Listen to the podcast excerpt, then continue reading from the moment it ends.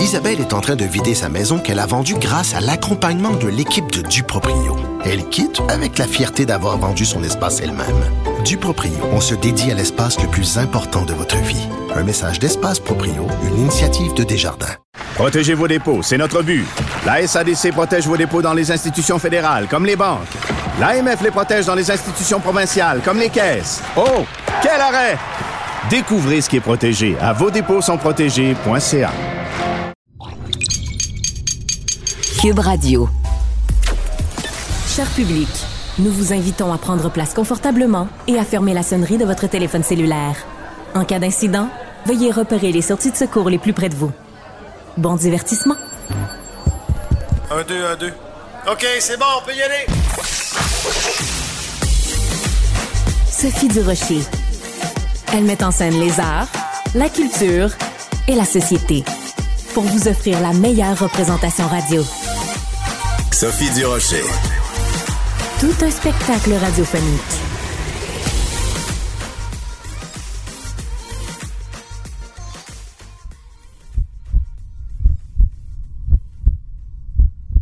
Et voilà, ce qu'on entend, c'est un cœur humain qui bat, un cœur humain qui bat. C'est quand même assez fascinant.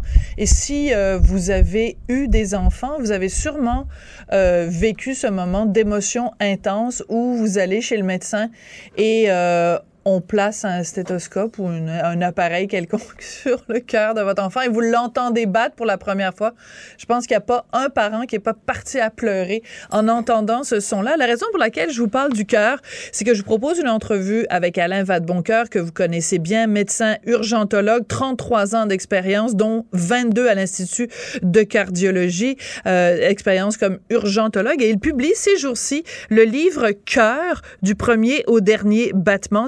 Aux éditions de l'Homme. Il est au bout de la ligne. Bonjour, docteur Vadeboncoeur. Oui, bonjour, Sophie.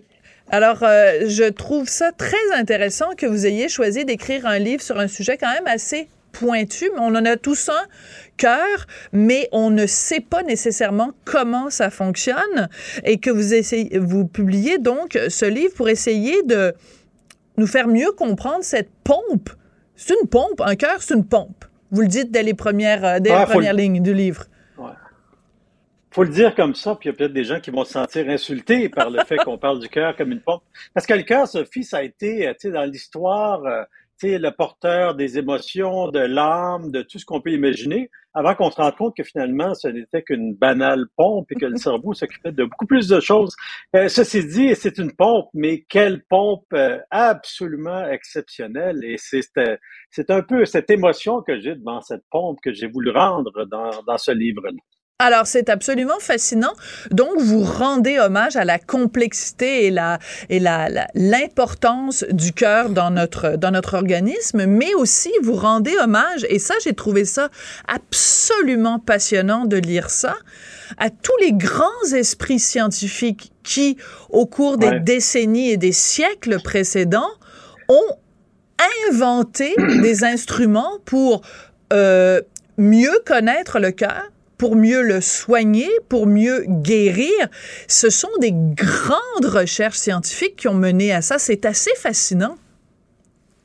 Oui, puis les recherches sur le cœur, je dirais même que ça a été euh, un peu le fer de lance historiquement du développement de la médecine. En tout cas, c'était une science euh, qui a appliqué assez tôt, là, on parle de 1620 dans ce coin-là, des, principes de la science, expérimenter, faire des hypothèses, etc. Il y a, il y a eu des gens qui ont vraiment développé ça. Et les outils qu'on sert couramment avec les patients, le stéthoscope, mettons, ça remonte à près de 200, 200 euh, ans maintenant. Euh, l'électrocardiogramme, maintenant, c'est 130 ans. Donc, tu sais, les outils courants, là, cliniques, là, écouter le cœur, questionner les patients, c'est des trucs qui remontent à, très loin et, j'ai trouvé ça amusant. En fait, moi, ça m'a même intéressé parce que je connaissais pas tout là-dedans, de, de, fouiller un peu cette histoire-là, juste pour éclairer euh, qu'est-ce qu'on fait maintenant quand on voit des patients? on fait des on fait des trucs importants. Évidemment, il y a beaucoup de technologie qui s'est ajoutée, mais à la base, ça reste de jaser avec quelqu'un, de le sculpter, de voir faire un électro, puis ça, ben, ça fait longtemps qu'on fait ça en médecine. Mais je trouvais ça important, puis je reviendrai pas sur évidemment toutes les polémiques qu'il y a eu pendant la pandémie, mais je trouve que c'est important en 2023 d'écrire un livre pour dire, regardez là, ça fait des siècles que l'être humain euh, euh, produit des génies scientifiques qui n'ont que, que, pour objectif d'améliorer la condition humaine. Et c'est important de donner un coup de chapeau à ces hommes et ces femmes-là. Ouais, je les nomme. Je nomme euh, les découvertes, mais aussi en, quand est-ce qu'elles les ont faites? Puis, tu sais, au début, l'idée du livre, c'était beaucoup de donner des conseils euh, aux patients, aux gens, là, tu sais, que c'est quoi le cœur, comment ça fonctionne.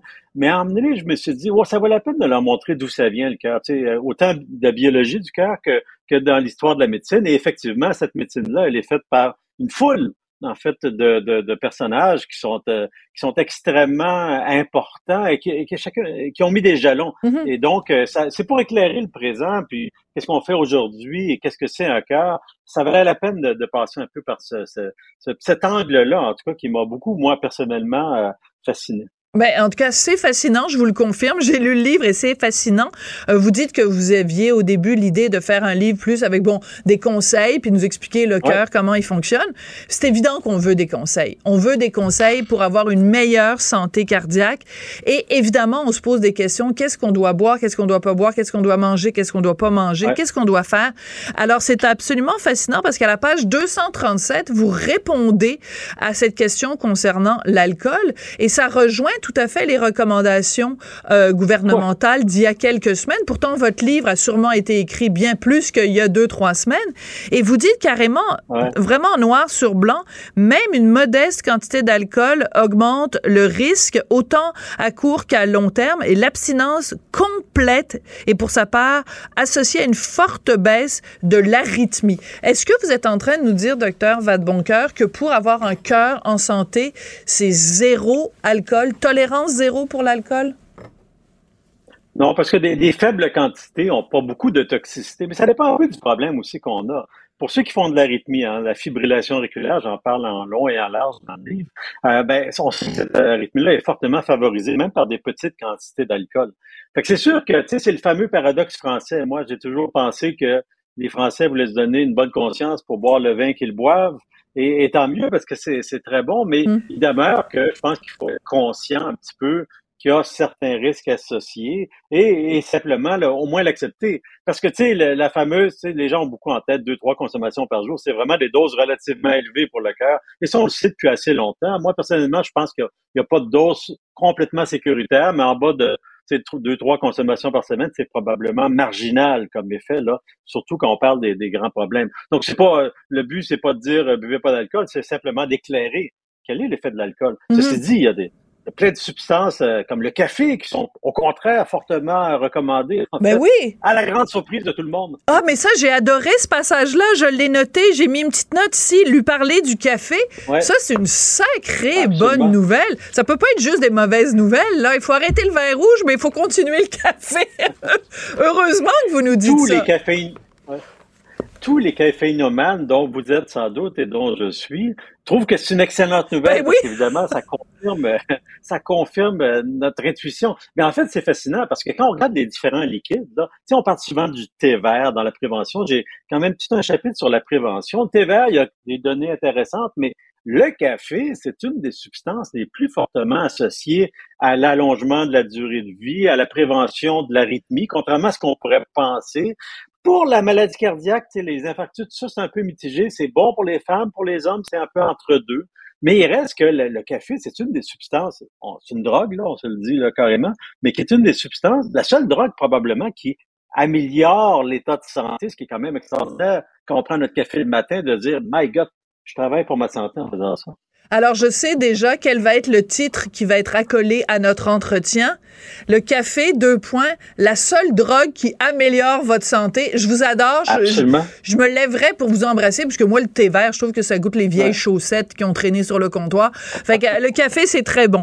Euh, on ne peut pas euh, parler de votre livre sans parler euh, du fait que vous le mentionnez. à une certaine époque, au Québec, il n'y avait pas de défibrillateur dans les ambulances euh, en dehors, en tout cas, de, de, Montréal, en dehors des grands centres. Vous avez travaillé activement euh, au fait qu'il fallait justement qu'il y ait des défibrillateurs beaucoup plus, euh, de beaucoup plus, qu'il y en ait beaucoup plus. Est-ce qu'aujourd'hui, en 2023, il y a suffisamment de défibrillateurs partout au Québec? Question numéro un.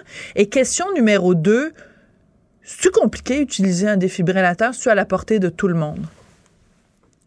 Ben, les défibrillateurs, moi, à l'époque dont on parle là, ça fait pas si longtemps, on parle du début des années 90. Il y en avait à Montréal parce qu'il y avait des médecins sur la route, mais il n'y en avait pas à l'extérieur. Et, et, je regrette qu'on faisait un arrêt cardiaque en 1980 à l'extérieur de l'hôpital, on survivait pas ou c'était hmm. exceptionnel que ça arrivait. Donc moi j'ai travaillé avec d'autres médecins là sur les premiers projets en Montérégie par exemple en 91. Donc le défibrillateur c'est quoi? C'est un appareil qui donne un choc. Donc, euh, je parle beaucoup d'arythmie dans, dans, dans, mon livre parce que probablement que l'électricité du cœur, c'est une des plus vieilles sciences du cœur. En tout cas, les, hmm. les premières expériences et les premiers traitements, ça touchait beaucoup l'électricité du cœur. Donc, donner un choc sur une arythmie, ça l'arrête. Et quand c'est une arythmie mortelle, ben, ça sauve des vies, pas tout le temps, mais de temps en temps. Il y en a maintenant, évidemment, dans les ambulances, beaucoup de premiers répondants, évidemment, les, les ont. Il y en a de plus en plus dans les endroits publics, les arénas, tout ça. Et donc, euh, on, il y a des applications, même une qui s'appelle DEA Québec. Euh, qui est euh, la Fondation Jacques Champlain, pour localiser en fait le défibrillateur le plus proche à l'air drôle, mais on, il y en a beaucoup qui sont inscrits et on sait ah ben il y en a un dans ce magasin-là, on va aller le chercher. D'accord. Donc il y en a de plus en plus, c'est très bien. Et c'est extrêmement simple à utiliser maintenant les, les, défibrillateurs, si on veut, euh, commerciaux là pour le grand public, parce que essentiellement ça parle, ça nous dit quoi faire, puis on masse le cœur, puis on place les électrodes où ça nous dit, puis on peut sauver des vies comme ça. Euh, c'est sûr qu'on peut se faire former aussi, c'est bon, mais même sans formation, on peut les utiliser. Et sinon, on peut faire aussi euh, le massage cardiaque en chantant dans notre tête Staying Alive. Pouvez-vous nous le chanter, Staying Alive, en nous faisant le geste de quand on pompe sur le cœur? Un, un, je peux difficilement le chanter, ça serait pas très agréable, mais je peux vous dire que c'est une pièce qui a été enregistrée à 107. Ah. Et 107 par minute, c'est à peu près le rythme qu'il faut. Le battement du cœur. Même dans les cours de réanimation, on dit ça. Donc, je parle de la réanimation, évidemment. Ça aussi, c'est une grande avancée. Hein. Euh, le, massage cardiaque. Et donc, oui, euh, c'est sur là mais je, ne ferai pas l'offense à tes, auditeurs de le chanter. Mais je pense que Tristan est en train de travailler là-dessus, mais peut-être qu'on n'aura pas le temps suffisamment. Mais on, le connaît tous dans notre tête, donc c'est en fait de faire. Ouais, on, est, on peut faire la gestuelle aussi avec la tête, c'est bon, mais on peut, c'est surtout le massage. oui, c'est ça. mais c'est pour ça que je mets les mains à 20 ans, euh, ouais.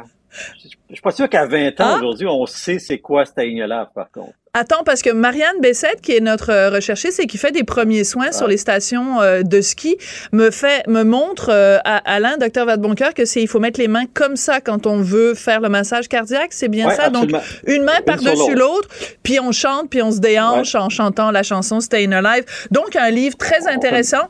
Cœur, du premier au dernier battement. Il y a plein d'informations là-dessus sur la prévention, les soins et surtout, docteur Vadeboncoeur, sur votre immense immense respect pour euh, les patients qui, euh, qui sont passés euh, par l'Institut de cardiologie que vous avez soigné. Certains que vous avez pu sauver, d'autres pas. Mais c'est un très, beau, un très beau témoignage aux patients. Merci beaucoup, Dr. Vadeboncoeur.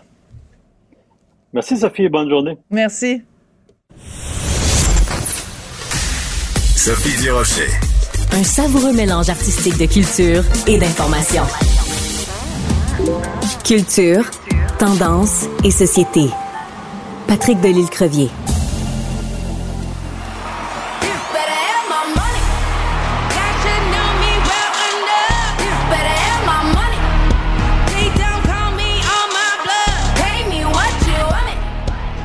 Alors, ce qu'on vient d'entendre, c'est un petit extrait de Rihanna. Rihanna qui a été évidemment la reine de la mi-temps Super Bowl euh, hier. Patrick euh, Delisle-Crevier, qui est journaliste culturel au 7 jours, avait envie de nous en glisser un petit mot avant qu'on aille à son sujet principal. Donc, euh, pour ou contre le spectacle de Rihanna à la mi-temps, dans quelle équipe tu te situes, Patrick? Ben, je dirais, je suis plus dans le contre dans le, que dans le pour. D'abord, je suis pas un fan de Madonna, donc mon opinion peut être un peu... de Madonna ou de Rihanna? Euh, pas de Madonna, mon Dieu, j'ai bien retrouvé sur Madonna. De Rihanna, pardon. Je suis un fan de Madonna, pas de Rihanna. Et donc, euh, mais c'est drôle parce que j'étais dans, dans, le bain idéal hier. J'étais dans un hôtel à, Hollywood avec un paquet de monde de tout acabit. Et on écoutait ça, puis j'entendais les commentaires et tout. Et ce qui ressort, c'est que moi, personnellement, j'ai trouvé ça dommage qu'il y ait autant de lip sync.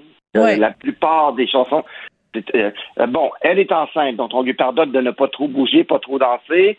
Euh, au niveau de la mise en scène, euh, les, scènes, euh, les scènes flottantes et tous les danseurs, c'était super impressionnant au départ. Tu te dis, wow, une centaine de danseurs, je pense qu'ils sont 80, qui dansent.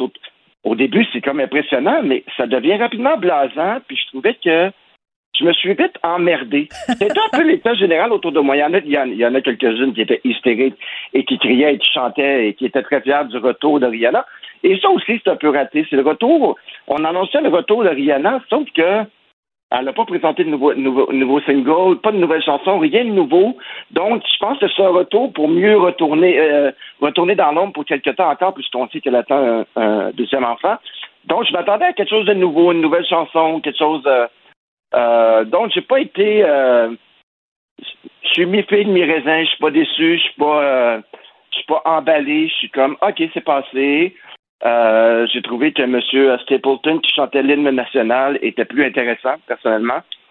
Mais donc, voilà. Alors, Rihanna, s'est passé en coup de vent, beaucoup de flafla, beaucoup de, de danseurs, des, au niveau technique et tout, c'était impressionnant. Sauf que Rihanna elle-même, j'ai trouvé qu'elle-même, elle semblait un peu blasée et pas tant, elle avait pas plus le goût d'être là que que moi finalement. bon, ben, euh, je te trouve très sévère.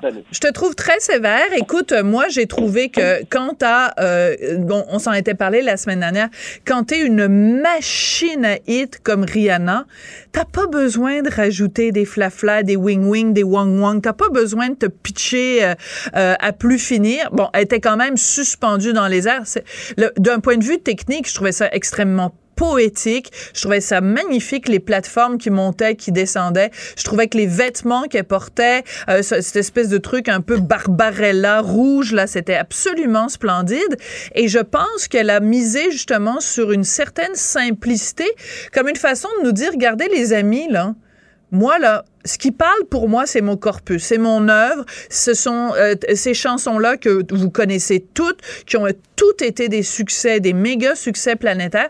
J'ai pas besoin d'en rajouter une couche. C'est déjà quand le gâteau est bon, as-tu vraiment besoin de rajouter du crémage à ce point-là, euh, de rajouter un invité puis un autre puis un ci puis un ça? Elle se suffit à elle-même. Et je trouve que c'était ben, ça le message. C'est justement le danger, se suffire à soi-même quand on est un artiste, c'est s'asseoir sur ses vieux hits, même pas prendre la peine de les chanter pour vrai, de les mettre en lip sync, de bouger quelque peu sur une scène soi-disant qui est dans les airs et impressionnante. Donc, ce qui était impressionnant dans ce spectacle-là, à mon avis, Sophie, c'est tout le flafla autour, mais Rihanna en tant que tel, euh, en plus, pour un comeback, c'est quand même le Super Bowl. Donc, euh, je m'attendais vraiment, je pense à des Prince qui ont fait des performances exceptionnelles des Katy Perry, des, dont je suis pas fan, mais qui a été exceptionnel aussi, Madonna et Beyoncé, qui étaient à la hauteur. Je trouvais que justement, pour pas s'asseoir sur qui on est dans un spectacle comme ça, qui est attendu comme ça, c'est le moment de l'année, euh, souvent euh, pour la musique et tout, qui fait le Super Bowl, qui hmm. et donc euh, moi je trouve ça dommage justement. Non, je trouve qu'elle n'aurait pas dû s'asseoir sur ses sur ses succès et amener quelque chose de. Pourquoi pas les chanter pour vrai? Pourquoi le lip sync comme ça? Sais, ça aurait pu être pardonnable si elle avait dansé et tout, puis tu disais ok les deux enceintes, mais là elle aurait très bien pu nous montrer justement ces prouesses vocales qu'on n'a pas entendues depuis très longtemps plutôt que de se contenter de faire du lip sync. Euh. ouais. Donc, le lip sync. on n'est pas d'accord. Ouais, le lip sync manifestement t'as beaucoup euh, t'as beaucoup euh, dérangé. Moi, j'ai trouvé que vraiment visuellement là, j'avais l'impression d'assister à euh, comme un spectacle de, de de danse moderne, de danse contemporaine avec cet effet de, de foule là avec tous les tous les, les les danseurs en blanc, je, je, je voyais vraiment le message de d'une femme en pleine possession de ses moyens qui nous dans notre face, regardez, moi, mon œuvre, c'est ça. Euh, puis euh, c'est à prendre ou à laisser. Je trouvais au contraire que c'était extrêmement audacieux.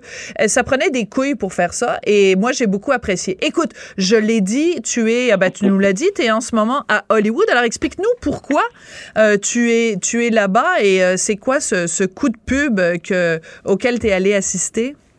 En réalité, je te dirais, euh, ce week-end et encore aujourd'hui, euh, Hollywood bat au rythme des Québécois, c'est-à-dire qu'il y a des billboards qui sont apparus euh, un peu partout dans Hollywood, qui est fait par Made Nous et Téléfilm Canada.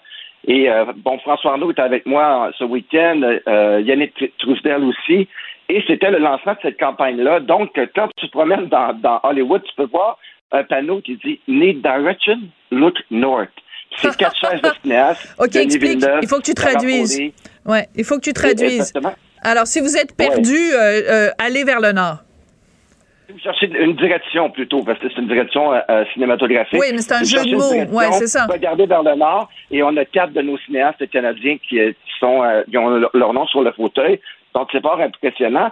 Et le deuxième est un petit peu, un petit peu plus, un peu moins, un peu plus irrévérencieux. C'est politically tetanus. Je vais te laisser la traduction.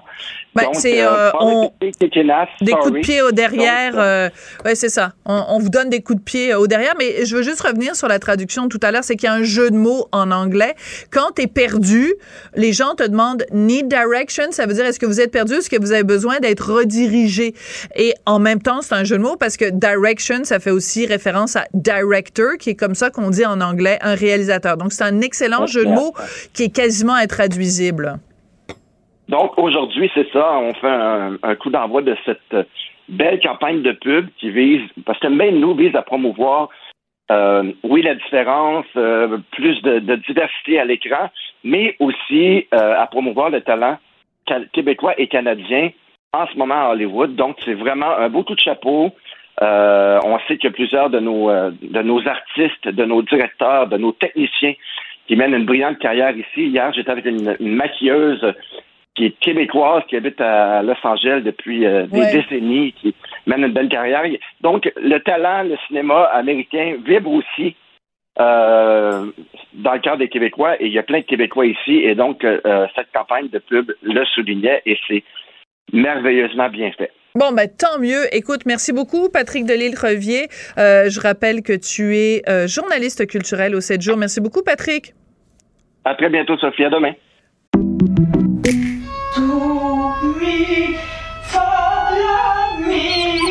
Votre maison, c'est un espace où vous pouvez être vous-même.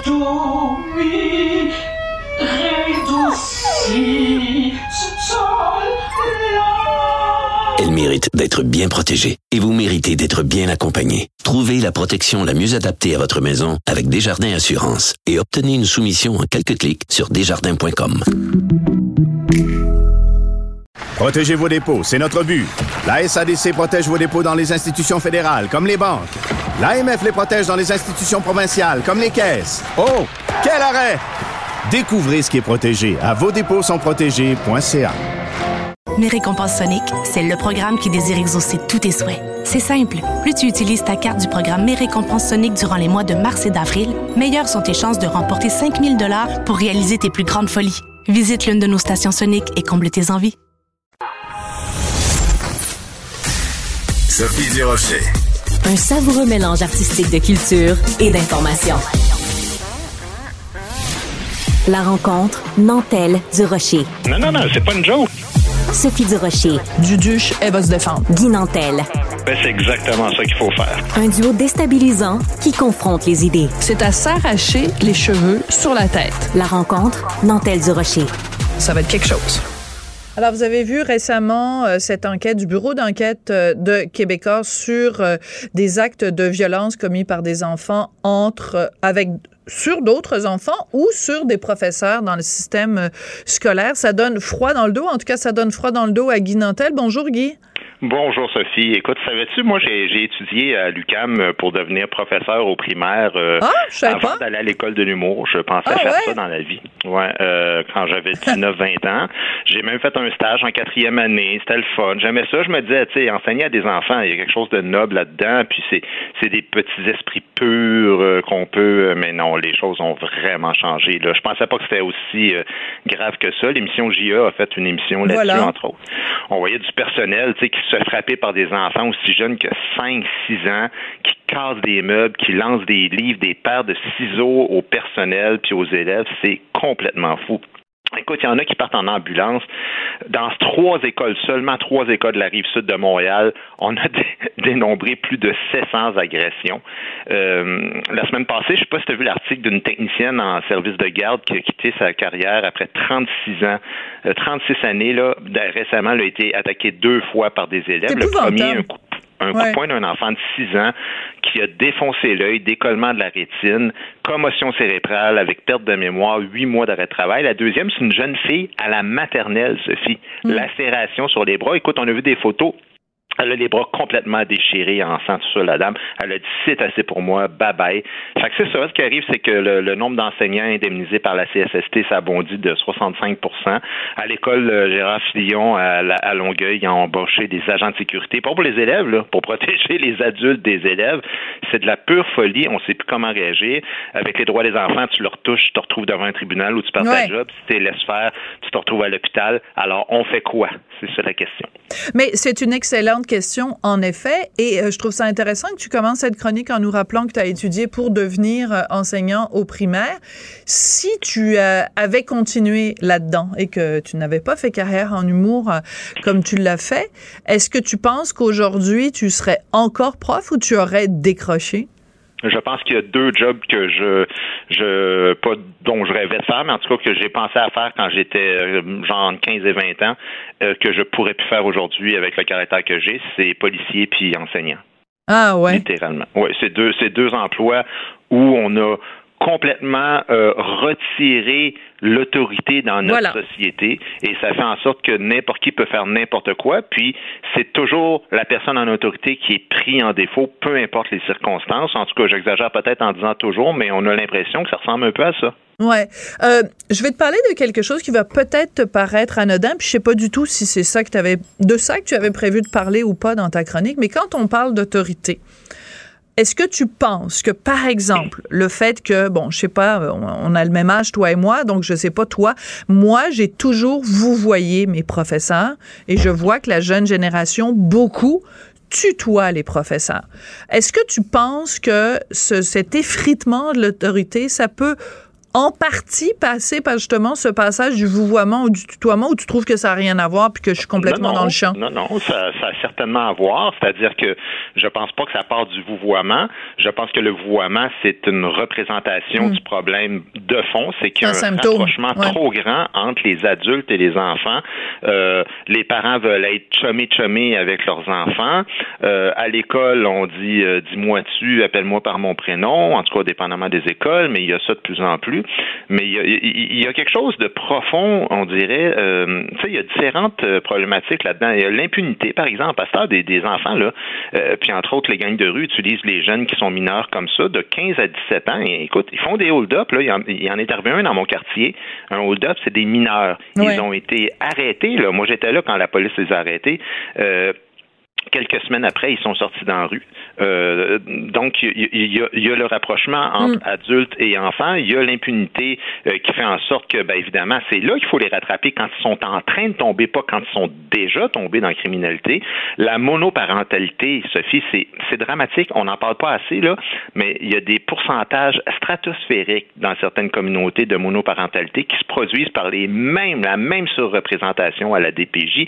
Il y a vraiment une corrélation entre les deux, mais personne ne parle de ça. Donc, évidemment, euh, quand, quand les parents restent ensemble, c'est pas, pas mieux des fois parce que dans certains quartiers, c'est au-dessus de 50% le taux de violence familiale.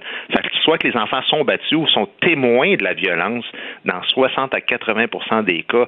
Euh, fait que, ça devient devient banal la violence dans la vie de ces jeunes-là. On peut les blâmer, mais je veux dire la réalité, c'est que ça part, ça part de nous, des adultes. Ouais. Ouais.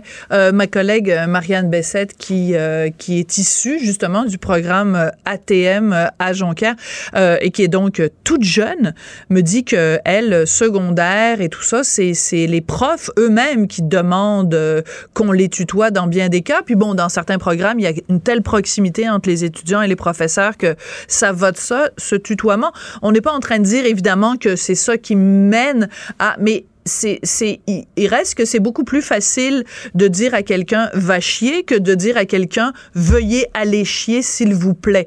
Euh, tu comprends? Le, le, va chier vient plus vite quand tu tutoies quelqu'un et euh, il n'y a qu'un pas après de va chier à euh, ben je veux dire une, une certaine violence d'une certaine violence verbale on passe à une certaine violence physique même si je fais pas de corrélation entre les deux. Je veux juste revenir sur ce que tu disais sur la mono parentalité. Je sais que c'est pas ça que tu veux dire, que t'es pas en train de dire que quand un enfant est élevé juste par un parent, euh, ça fait des enfants violents, mais il reste que quand t'es deux dans un dans une famille, quand t'es deux parents, ben t'as deux sources d'autorité. Quand t'as juste un parent, ben il y a juste une source d'autorité et c'est beaucoup plus difficile de faire de la discipline à la maison quand t'es seul à élever des enfants. Donc euh, c'est sûr que quand il y a un très fort taux de famille il y a un seul parent, ben c'est beaucoup plus difficile de faire la discipline. Ben, c'est une conjoncture. À un moment donné, évidemment, je suis pas en train de dire que quand t'es monoparental, t'élèves mal tes enfants. On est, d'accord. Mais c'est quand même statistique. C'est-à-dire que si on prend un grand nombre d'enfants qui tombent dans la, criminalité très jeune, il y en a énormément là-dedans qui viennent de familles monoparentales. Puis ça s'explique. Ça s'explique, entre autres, par la pauvreté. Voilà. C'est-à-dire que si t'as pas les moyens, faut que tu aies deux jobs comme parent qui est seul à s'occuper de son ou ses enfants. Donc, t'es pas souvent à la maison l'enfant est laissé à lui-même, il s'organise, mais il y a beaucoup de parents irresponsables, soit dit en passant, qu'ils soient un ou qu'ils soient deux. Ça, c'est un autre tabou dans notre société. Mais évidemment, le droit de faire des enfants, on comprend qu'on n'ira pas jusqu'à donner des permis au monde, mais c'est quand même étonnant que quand tu adoptes des enfants, tu as un, processus qui dure euh, deux ans d'enquête et on veut être bien, bien sûr que l'enfant va aboutir dans une bonne famille, mais euh, n'importe quel gnochon euh, fait des enfants, puis ça, évidemment, dans la société, il n'y a pas grand-chose qu'on peut faire contre ça. Mais, tu sais, je veux dire, des enfants qui se retrouvent dans les écoles avec des couteaux, des armes à feu, des tasers, des bonbonnes de poivre de Cayenne, des marteaux, des tournevis, des exactos. Je veux dire, c'est pas par hasard, là. À un moment donné, tu, tu as des indices quand tu es le parent d'un enfant comme ça. Je veux dire, il faut que tu réagisses. Est-ce qu'on va finir, comme aux États-Unis, à faire des fouilles corporelles quand les enfants rentrent dans les écoles primaires? Ou des détecteurs de métal. Oui, il y a des ben détecteurs ben de métal dans certaines écoles, en fait, dans beaucoup d'écoles aux États-Unis. Écoute, on va faire faire un lien avant de se quitter entre ce dont on vient de parler et un texte qui a été publié la semaine dernière dans le Journal de Montréal, Journal de Québec. C'est ma collègue Daphné Dion-Vient qui a écrit ce texte-là. La pénurie d'enseignants est criante dans le, dans le réseau scolaire et il y a près de 4000 profs qui ont démissionné depuis trois ans dans les écoles publiques québécoises. Ça, c'est un, mm-hmm. un, scoop du Journal de Montréal, Journal de Québec. 4000 profs qui ont démissionné c'est pas étonnant quand tu vois ce qui risque en rentrant euh, dans, dans les institutions d'enseignement. Ça donne pas le goût à qui que ce soit d'aller euh, devenir prof, ben, même si c'est une vocation. Euh, vraiment un sujet dont je pense qu'on va beaucoup reparler. Merci beaucoup, Guy Nantel. Oui, merci. On se parle demain. Bonjour, je peux prendre votre commande? Oui, je vous prendrai le sandwich, le délice du Sud. Par contre, j'enlèverai le poulet, l'ananas, les oignons puis le fromage feta. Votre auto, c'est un espace où vous pouvez être vous-même. Euh, donc vous voulez juste le, le pain et la sauce? Oui, monsieur. Elle mérite d'être bien protégée. Et vous méritez d'être bien accompagné. Trouvez la protection la mieux adaptée à votre auto avec Desjardins Assurance et obtenez une soumission en quelques clics sur desjardins.com. Ici Ricardo. Et Émilie, marchand d'IGA. On a envie de vous inspirer à bien manger. À moins de 5 la portion. Suffit de repérer les produits valeurs sûres et de les cuisiner avec une de nos recettes. Les valeurs sûres, c'est bien pensé, hein? Bien sûr! Détails sur IGA.net. Elle se déplace du côté court au côté jardin pour couvrir tous les angles de la nouvelle. Pour savoir et comprendre, Sophie Durocher.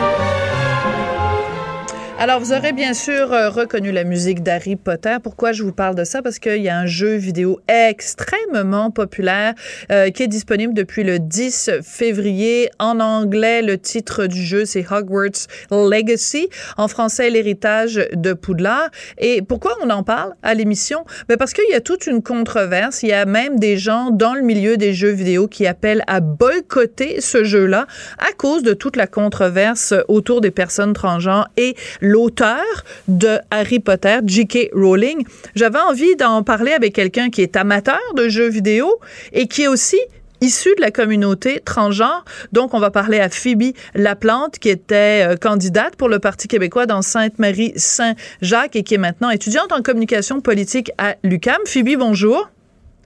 Oui, bonjour, Anne Durocher, ça va bien? Ben, moi, ça va très bien. Euh, on peut peut-être commencer par rappeler pourquoi J.K. Rowling est la cible de d'accusations de, transphobie. Comment vous vous présenteriez cette controverse-là, Phoebe? Alors, dans le fond, euh, tout ça a commencé par un tweet, en gros, euh, qui parlait, entre autres, dans le fond, elle faisait une blague par rapport à, euh, dans le fond, une, dans le fond sur le fait qu'on remettait en question la définition d'une femme.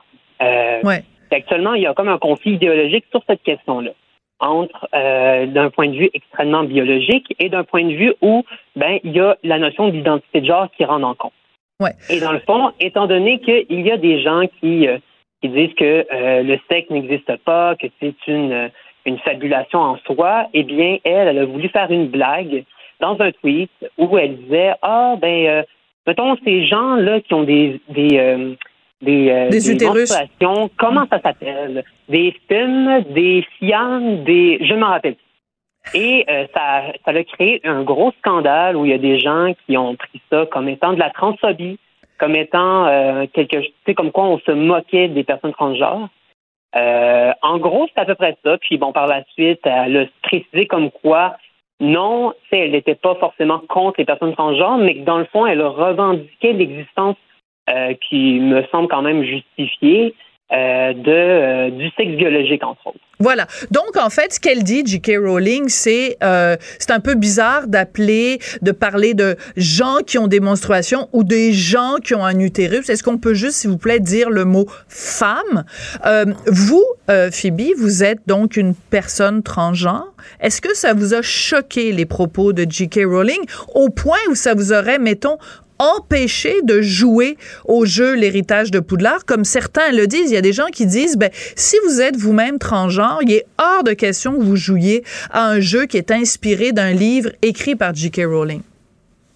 Ben, il y a une chose que je voudrais toutefois préciser. Euh, on parle bien sûr de gens qui, euh, je pourrais, pourrais dire, qui ont des idées un peu plus extrémistes. En gros, euh, moi, par exemple, ce qu'on traite dans la communauté LGBTQ+, c'est le fait que il y a, euh, dans le fond, dans les composantes, par exemple, de l'identité sexuelle d'une personne, il y a quatre facteurs. Il y a l'identité, euh, il y a le, facteur biologique, donc euh, le sexe biologique, il y a l'identité de genre, il y a l'orientation sexuelle et il y a aussi l'expression de genre. Donc ça, c'est pas mal ce qui pourrait comme définir. Le problème, c'est que ces personnes-là qui sont extrémistes veulent justement enlever toute notion de la biologie. Évidemment, moi, je veux pas non plus me, me mettre, de, de, de, je veux pas non plus me mettre à dos plusieurs personnes parce qu'il y a beaucoup de personnes de la, de, la, communauté trans qui veulent quand même jouer à ce jeu vidéo-là parce que ça l'a marqué une époque. Moi, j'ai grandi avec Harry Potter. Hmm. Euh, je reconnais en soi que J.K. Rowling a des euh, a, euh, un, bon talent d'écriture. Cependant, c'est bon. Moi, je suis pas forcément en accord avec ce qu'elle dit, dans le sens où euh, elle veut rejoindre, par exemple, des des groupes, euh, des groupes, euh, des groupes de, de, de, des groupes féministes qui militent euh, pour exclure, par exemple, des personnes transgenres, parce que leur, leur but c'est de promouvoir plus les, les droits des, des, des, femmes biologiques en quelque sorte. Oui, mais il faut spécifier. Ouais, mais, en même temps, Phoebe. Oui, je veux juste préciser pour les gens qui nous écoutent parce que c'est important. La nuance est importante. Euh, J.K. Rowling, ce qu'elle dit, c'est elle, elle, elle s'associe en effet à des groupes de féministes qui disent, par exemple, dans les prisons ou dans les refuges pour euh, femmes battues, euh, c'est extrêmement dangereux de faire rentrer quelqu'un qui est biologiquement euh, un homme parce que même si cette personne-là s'identifie comme femme ou même a fait une transition vers une identité de genre féminine, parce que ça pose un risque physique pour les femmes. C'est ça qu'elle dit, J.K. Rowling. Oui, bien sûr. Puis, je suis pas en train de dire que je veux la boycotter. Simplement, je, suis d'accord, je suis d'accord qu'il y ait ce débat-là. D'accord. On puisse justement remettre en question les bases de notre société, c'est-à-dire de comment on fait pour intégrer les personnes transgenres dans nos institutions. Et que ce soit les refuges pour les femmes, que ce soit aussi les prisons.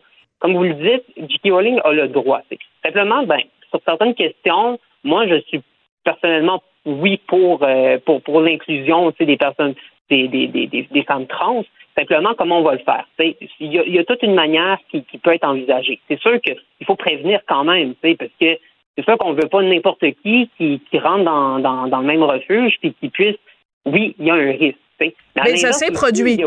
Et ça s'est produit. Il y a eu des cas où euh, des euh, femmes transgenres euh, ont commis des agressions dans des refuges pour femmes battues ou même il y a eu aussi des cas de femmes transgenres qui sont allées dans des prisons pour femmes et qui ont commis euh, des actes d'agression sexuelle, d'agression physique. Et la question se pose aussi dans les sports. Euh, il y a beaucoup de féministes qui disent, ben, si on, on autorise les femmes transgenres à compétitionner avec des femmes biologiques, ben, ça se fait au détriment des droits des femmes. Qu'est-ce que vous pensez de ça, Phoebe? Moi, ce que je pense, c'est qu'il y a beaucoup de personnes qui veulent, euh, à l'inverse, oui, effacer toute mention de la biologie, mais d'autres personnes qui veulent en faire, euh, je dirais, la, loi universelle. Je comprends. pense pas que je ne pense pas que tu es défini forcément. Je, je, parle oui, ça fait partie de ton identité. Ça, je, je, ne reproche pas ça. J'ai pas envie d'effacer le, le sexe biologique personnellement. C'est Simplement, je, je, pense quand même qu'il faut. Euh, je vais revenir vraiment sur les quatre points. C'est que l'identité sexuelle, ça regroupe pas simplement le sexe biologique, ça regroupe aussi plusieurs facteurs, entre autres psychologiques et sociaux. Donc, c'est sûr que, euh, encore une fois, ne peut pas dire qu'un individu est simplement euh, forgé en fonction de ce qu'il a entre les deux jambes. Je comprends, euh, mais quand, mais, quand il agresse, quand il agresse, quand cet individu-là euh, mettons un individu X là qui est né avec euh, un, dans un corps d'homme, mais qui a fait une transition vers une identité de genre de femme. Cette personne-là, quand elle agresse quelqu'un, c'est toujours bien pas avec son identité de genre ou son ressenti qu'elle agresse. Elle agresse avec son son appareil génital. Donc, on ne peut pas faire abstraction de la biologie. On peut pas faire abstraction de ce qu'elle a cette personne-là entre les deux genres. Vous comprenez, Phoebe? à partir du moment où ça devient concret, il y a une agression, où il y a un risque, où il y a un danger, on n'est plus dans le ressenti ou dans comment la personne se sent. On est dans la réalité biologique de quelqu'un qui a quelque chose entre les deux jambes et qui s'en sert pour agresser un autre individu. C'est là que qu'est le danger. Bien sûr, mais je vous, pose la question à l'inverse. Où on va les mettre, ces, ces, femmes-là? On va les mettre dans des prisons pour hommes? Mais moi, je pense qu'il faut, il faut une troisième voie. Il faut une troisième voie, c'est-à-dire qu'il faut dans les... Bon, ben voilà. Bon, je savais qu'on finirait par tomber d'accord. Moi, je pense que.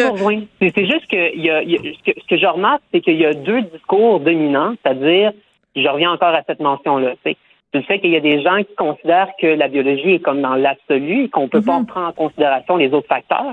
Et dans l'inverse, on veut effacer toute mention du sexe biologique. Moi, je me retrouve entre les deux. Je comprends. que je suis pas forcément d'accord avec euh, ce que dit euh. Rowling dans le sens où on veut mettre, on veut mettre par exemple, euh, on veut éloigner les, femmes, les femmes trans entre autres. euh, des, des, refuges pour femmes ou, même elle évite de parler de cette troisième voie-là, tu sais. Euh, fait qu'on va les mettre où. Mais en même temps, je comprends qu'il y a ce débat-là et euh, c'est pour ça que pour moi, je respecte l'opinion. C'est un débat qui doit avoir lieu et puis voilà. D'accord. Alors, la question essentielle, vous avez joué à ce jeu, l'héritage de Poudlard, donc Hogwarts Legacy, euh, et vous avez pris la peine justement d'aller sur Twitter et d'en parler. Alors, donc, vous n'avez pas, vous, boycotté le jeu en tant que, que femme transgenre? C'est bon? Est-ce que c'est le fun? Mon fils, il, il a 15 ans, il capote là-dessus. Sur 10, sur, sur 10, vous donnez quoi comme note à Hogwarts Legacy, comme jeu vidéo? Ben, c'est sûr qu'on est beaucoup dans l'open world, euh, tout ça, là, dans le fond, le, monde ouvert. Donc, euh, on peut vraiment explorer, euh, on, on peut vraiment explorer le monde de Poudlard. On découvre même des zones qui, euh, qu'on connaissait pas dans les livres et même dans les films. Donc, ça permet d'enrichir vraiment, tu sais, l'univers d'Harry Potter. Et puis, je trouve que c'est vraiment enrichissant, tu sais. Euh, puis, moi, je trouverais ça dommage que, tu sais, de, moi, par exemple, tu sais, puis je vais vraiment revenir là-dessus. Là, Excusez-moi, je pars sur un autre sujet, mais Rapidement. c'est vraiment important. Euh, rapidement. Dans le fond, là, moi, le, le cas de J.K. Rowling, je l'assimile beaucoup, tu sais, par exemple, à... euh, par exemple, moi, je fais beaucoup le, le- la séparation entre l'artiste puis l'auteur, tu sais. Même si je suis pas forcément d'avis sur toutes les opinions, tu quand même consulté, euh, tu sais, l'œuvre, Par exemple. Michael Jackson, euh, je veux dire, il y avait des... des, des euh, il y avait des rumeurs sur des attouchements sexuels, tout ça. J'écoute quand même sa musique. Je comprends. C'est un très bon parallèle. Euh, c'est ça. Vous n'êtes pas obligé d'être d'accord avec tout ce qu'a dit J.K. Rowling. Ça vous empêchera pas quand même de reconnaître la valeur littéraire de son œuvre et donc en découle aussi ce jeu vidéo. C'est important de mentionner qu'elle a eu aucun rôle à jouer dans le jeu vidéo, mais c'est l'univers évidemment d'Harry Potter. Donc je trouvais ça très intéressant de vous entendre. Puis je dois vous rendre hommage, Phoebe, parce que ça a été une discussion extrêmement respectueuse et, je pense qu'il a éclairé beaucoup de gens euh, qui se posent des questions justement sur l'identité de genre. Ça a été très intéressant comme discussion. Merci beaucoup, Phoebe. Ben, ça fait plaisir. Phoebe Laplante, donc ex-candidate pour le Parti québécois dans Sainte-Marie-Saint-Jacques, étudiante en communication politique à l'UCAM et euh, militante transgenre. Donc, euh, sur la controverse de l'heure des jeux vidéo. Merci à Tristan Brunet-Dupont et Charlie Marchand à la réalisation, la mise en onde. Merci à Marianne Bessette à la recherche et à très bientôt. Cube Radio.